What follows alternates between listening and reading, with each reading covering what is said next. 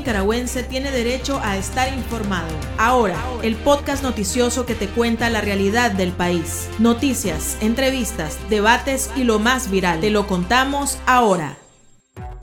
Bienvenidos al podcast de Artículo 66. En los micrófonos, Marlene Balmaceda y Wilmer Benavides. A continuación, un vistazo de los titulares que han marcado este día. Sacerdote oficia misa con feligreses en la calle debido al asedio policial. Párroco de Mulucucú es encarcelado en el Nuevo Chipote.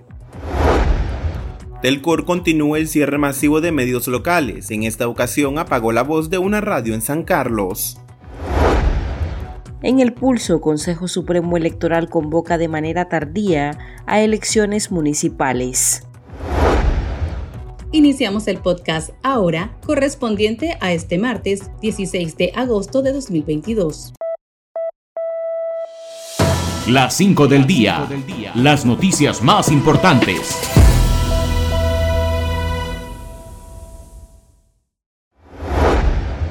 Extendiendo las manos a través de una malla perimetral, varios feligreses pudieron recibir la hostia desde la calle, mientras antimotines impedían la entrada a la parroquia Santa Lucía en Ciudad Darío, departamento de Matagalpa.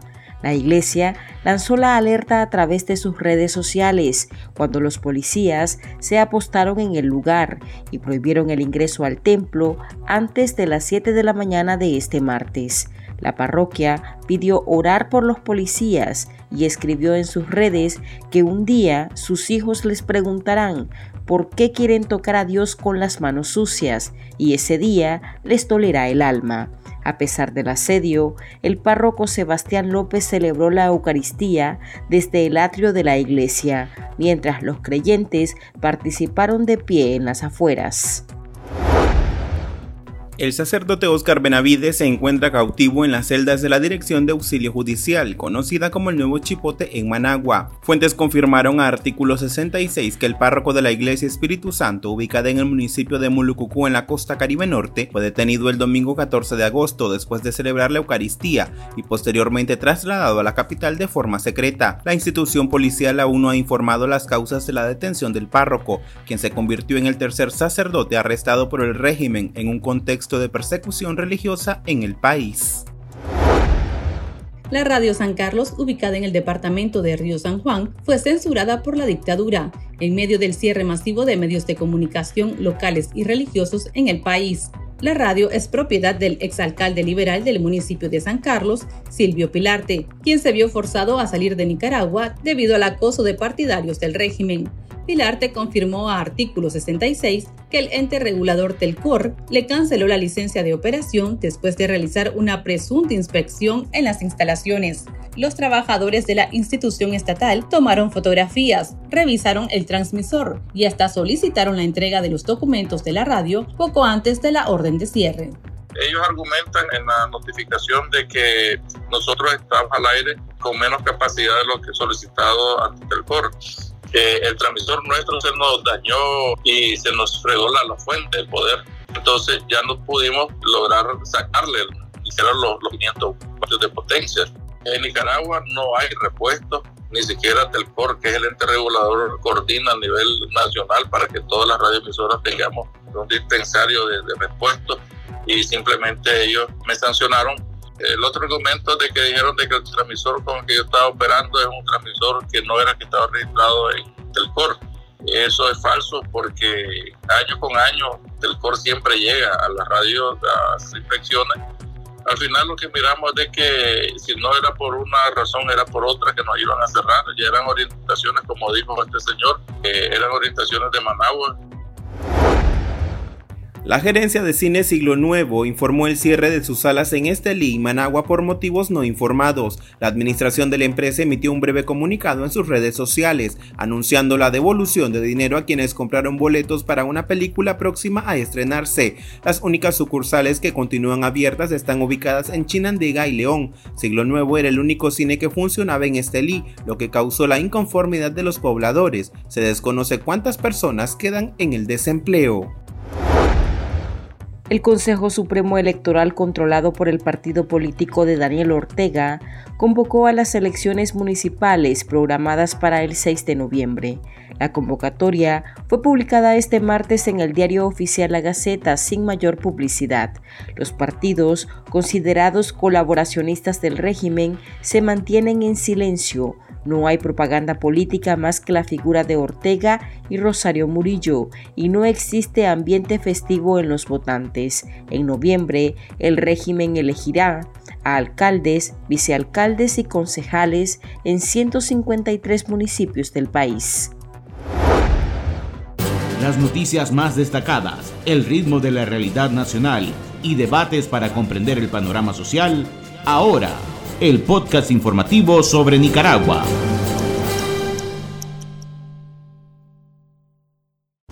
Ocho de cada diez personas de Nicaragua queremos vivir en libertad. Es nuestro derecho. Queremos ser felices. Demandamos respeto y cumplimiento de la Declaración Universal de los Derechos Humanos. Queremos vivir en paz, sin miseria ni opresión.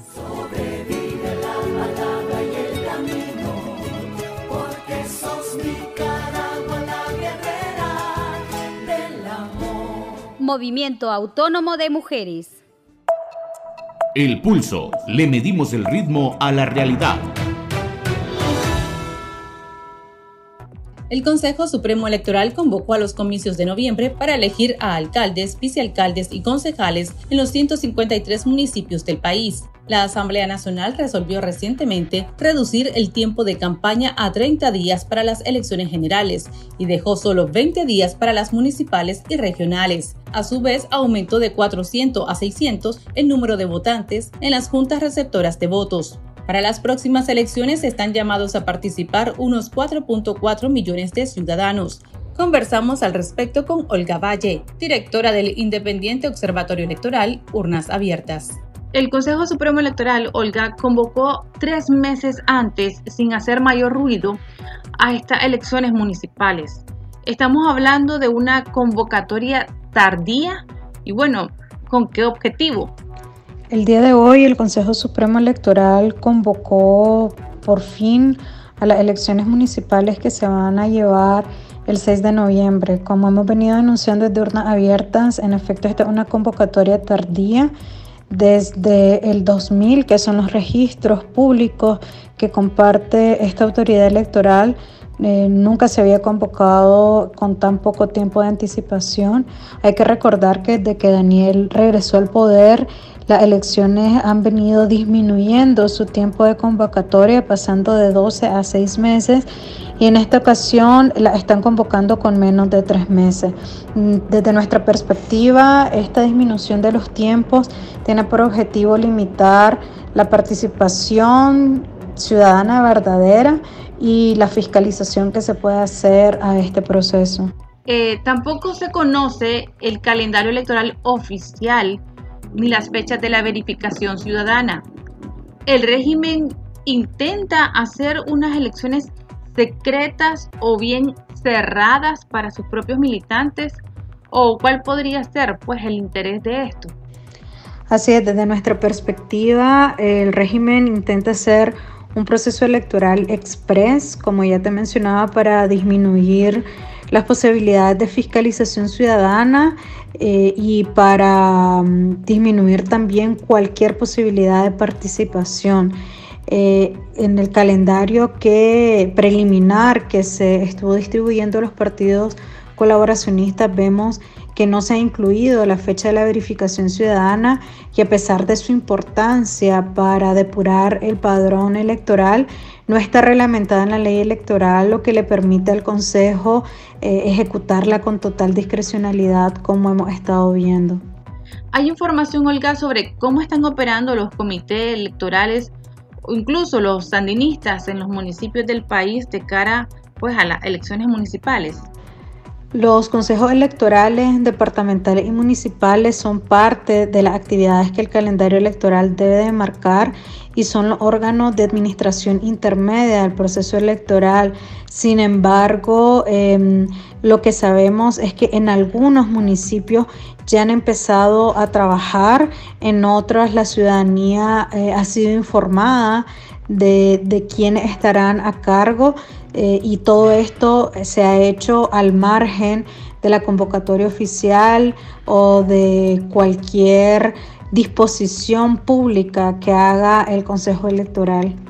Continuamos la entrevista después de escuchar la opinión de nuestros lectores, a quienes les consultamos si consideran que el Consejo Supremo Electoral mantiene informados a los votantes y si tienen interés en participar en las elecciones municipales. Aquí sus comentarios. El chat. Abrimos los micrófonos a nuestros oyentes. Bueno, para mí que eso es un circo porque no hay por quién votar. Todos los candidatos están presos, entonces no hay por quién votar. Bueno, debemos de recordar, ¿verdad? Que el circo electoral no terminó con la usurpación del poder de Daniel Ortega, porque la misión del dictador Ortega Murillo es control absoluto. Y control absoluto estamos diciendo que quedó ese portillo que son las alcaldías que todavía para tratar de vender su imagen que él va a ganar esas otras alcaldías. Pero no es nada más que el cierre del círculo. Tardía, haya sido el año pasado o sea en tiempo y forma, da lo mismo. Si supiera o viera más bien cosas de este dictador, cosas que hiciera buenas para el pueblo, en realidad que fueran buenas, no pocas cosas, pues, que unos cuantos puchitos que lo siguen, que creen que son cosas grandiosas. Yo votara por este hombre, no me interesa si fuera un dictador y que durara el resto de, de mi vida, pero que viera que, que sí verdaderamente quiere a Nicaragua este hombre. Pero este hombre lo que se quiere es su propio bolsillo. Entonces, creo que mi voto no vale la pena. No vale la pena en realidad. Vote o no vote, a él siempre le va a ser igual. Mi voto es no. Los resultados de esas elecciones ya están montados, ya solo lo que hace falta nada más que, que llegue la fecha. El 90% de la población no sabe de estos comicios y le importa un comino. Sí, las elecciones del 2022 son completamente anormales, sin votantes, con miles de exiliados y en silencio total, que ni campaña puede haber. No hay nada que hacer el 6 de noviembre, no hay candidato, no hay con quién competir. Nicaragua está totalmente en un fango, sin salida. Si te quedas, te morís y si te vas también. Dios salve a Nicaragua. ¿Qué es lo que ustedes observan a menos de tres meses de las elecciones? ¿Hay entusiasmo en los votantes? Eh, cómo observan el ambiente electoral o no descartan incluso una alta abstención. Así es, eh, desde, nuestro, desde la observación que hemos estado realizando, la ciudadanía no espera que este sea un proceso electoral legítimo y por tanto hay, hay muy poca expectativa eh, de participar o de los resultados. Sin embargo, como Observatorio Ciudadano seguimos eh, articulando con diferentes redes territoriales para poder hacer este rol de fiscalización y denuncia de la realización de este proceso electoral anómalo. Sin embargo, eh, tal como indicas, para la ciudadanía no es un proceso en el que esperan participar ni en el que se espera que se respete la voluntad popular en la elección de las autoridades locales. Con estas anomalías eh, y sin observación electoral, otra vez, ¿Nicaragua se encamina a otra elección ilegítima? Sin duda, eh, todo este contexto en el que se desarrollan estas elecciones marcan eh, que este proceso no cuenta con las garantías y los principios democráticos para poder considerarlo legítimo, transparente e íntegro. Por el contrario, Ortega ha incrementado eh, la violencia política. En los últimos días hemos visto los cierres masivos de organizaciones sociales, de medios de comunicación y la persecución a la Iglesia Católica. Eh, unas elecciones justas, transparentes, legítimas, tienen que hacerse también en el respeto absoluto de las libertades fundamentales y esta es una de las principales señales de que el régimen no tiene voluntad política para hacer un proceso ah, adecuado para la elección de las autoridades locales. Ortega y su partido también pues estaría tomando el control absoluto en los municipios. Definitivamente es posible que el régimen eh, el 6 de noviembre esté apuntando a controlar las 153 alcaldías y esta eh, sin duda una acción de preocupación porque las autoridades locales tienen un rol fundamental en el desarrollo y en, y en el bienestar de la población de cada uno de los territorios. Eh, este control totalitario al que apunta el Frente Sandinista nada más viene en detrimento de las condiciones de vida de la población y va a provocar eh, mayores retrocesos también en, en las condiciones sociales, económicas de la ciudadanía. Por eso desde Urna Abierta seguimos fiscalizando y denunciando eh, todo este proceso electoral eh, irregular que está llevándose a cabo en el país y que sigue erosionando y dañando la democracia. Para estar al tanto del acontecer nacional y conocer las voces calificadas sobre la realidad nacional, ahora el podcast informativo sobre Nicaragua.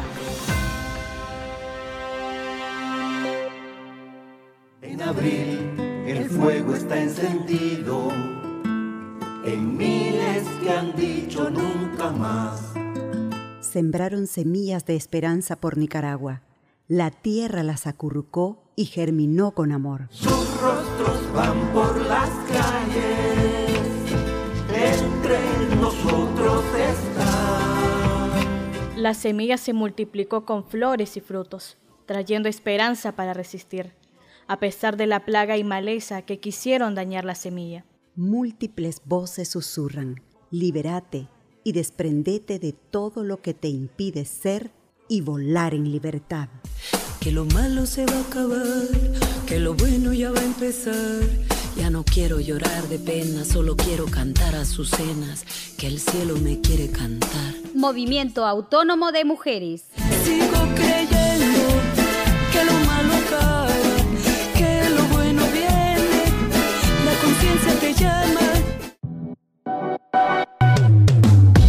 Tendencias, la viralidad de las redes sociales. Monseñor Rolando Álvarez cumplió 13 días de estar detenido en la curia episcopal de Matagalpa junto a otros 10 católicos. El obispo de la diócesis de Matagalpa y administrador apostólico de la diócesis de Estelí celebró la misa este martes a través de las redes sociales, en la que pidió a los nicaragüenses que encomienden sus oraciones por los perseguidos.